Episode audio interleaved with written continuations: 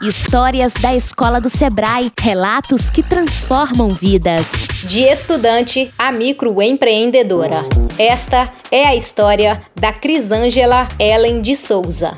Iniciei os estudos em empreendedorismo na escola do Sebrae NESG BH em 2010, terminando no ano de 2011. Estudar no NESG BH foi uma oportunidade incrível. Conhecimento é sempre bem-vindo quando aproveitado. Com os ensinamentos de grandes professores como Mansur, Mônica, Rafacho e o carinho da Lu, aprendi muito sobre gestão. Participamos de eventos e projetos, como o Empresa de Minas Sebrae, em que tínhamos a oportunidade de colocar os conhecimentos adquiridos em prática. Nossa empresa, pesquisada neste evento, foi a Nossa Roça. Sou formada em Geografia pela UFMG.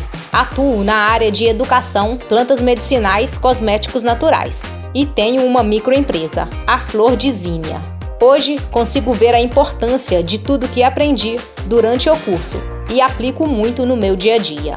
Continuo buscando conhecimentos e auxílio em áreas como marketing digital, com o objetivo de ver minha empresa crescer.